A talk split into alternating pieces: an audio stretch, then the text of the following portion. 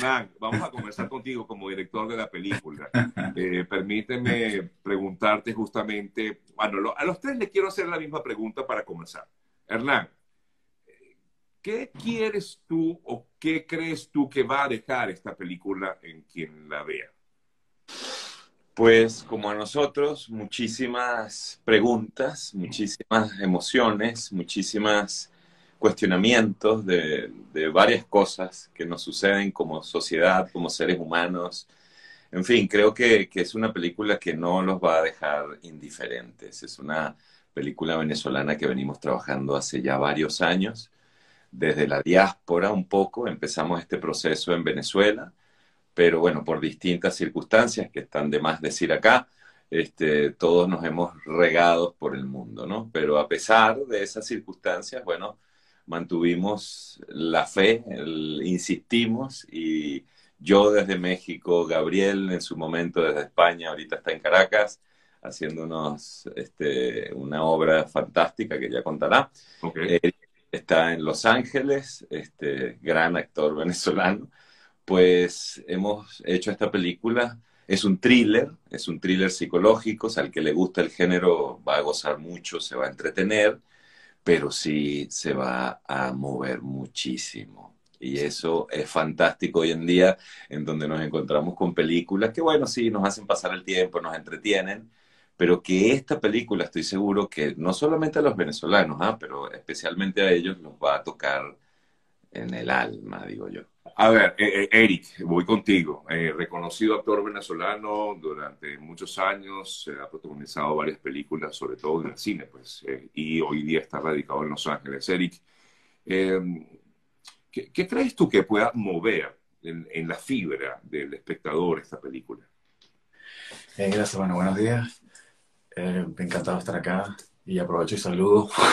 hola, oh, hola hermano. Además que hicimos madrugar a Eric porque vive en Los Ángeles y para él son las 5 de la mañana, ¿ok? sí, sí, sí, no, no, pero de verdad muy contento de estar acá.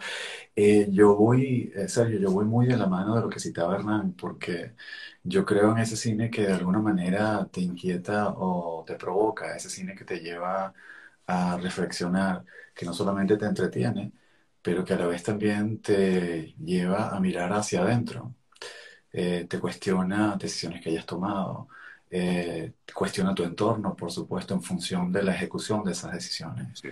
Y yo creo que Jezabel es una, una, siendo una película, por supuesto, donde los actores que están allí, que vas a ver, obviamente, bueno, ya no nos vemos de la misma manera porque el tiempo de la película, que para nosotros es pasado, porque esa película ya la rodamos, para el espectador es tiempo presente.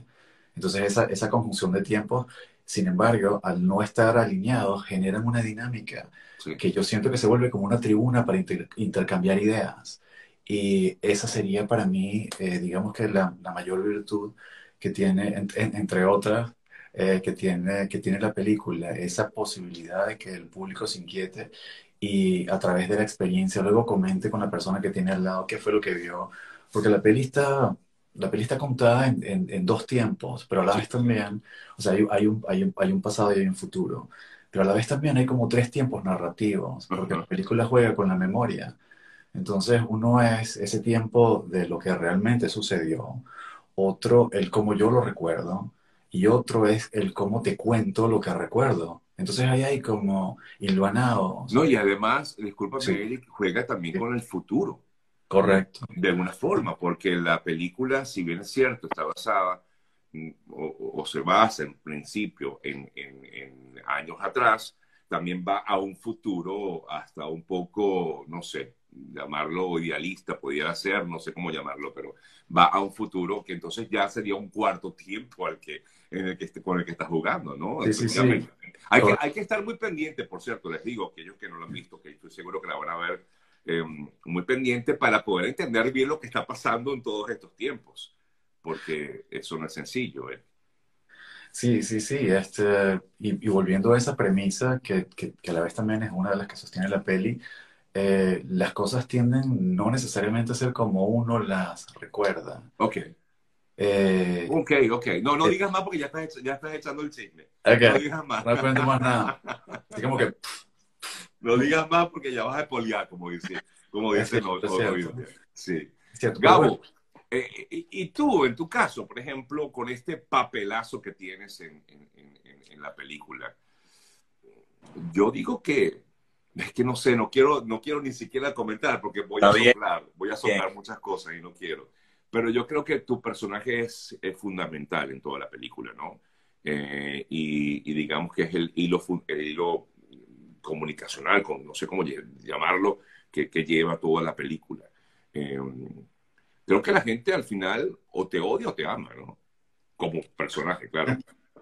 Sí, a todos un poco. ¿Cómo estás, Sergio? Gracias por el Hernán, Eric. Em, encantado de estar aquí. Y sí, estaban hablando del tiempo y justamente eh, eh, este personaje, el que interpreto, juega con esos dos tiempos, el pasado y el futuro.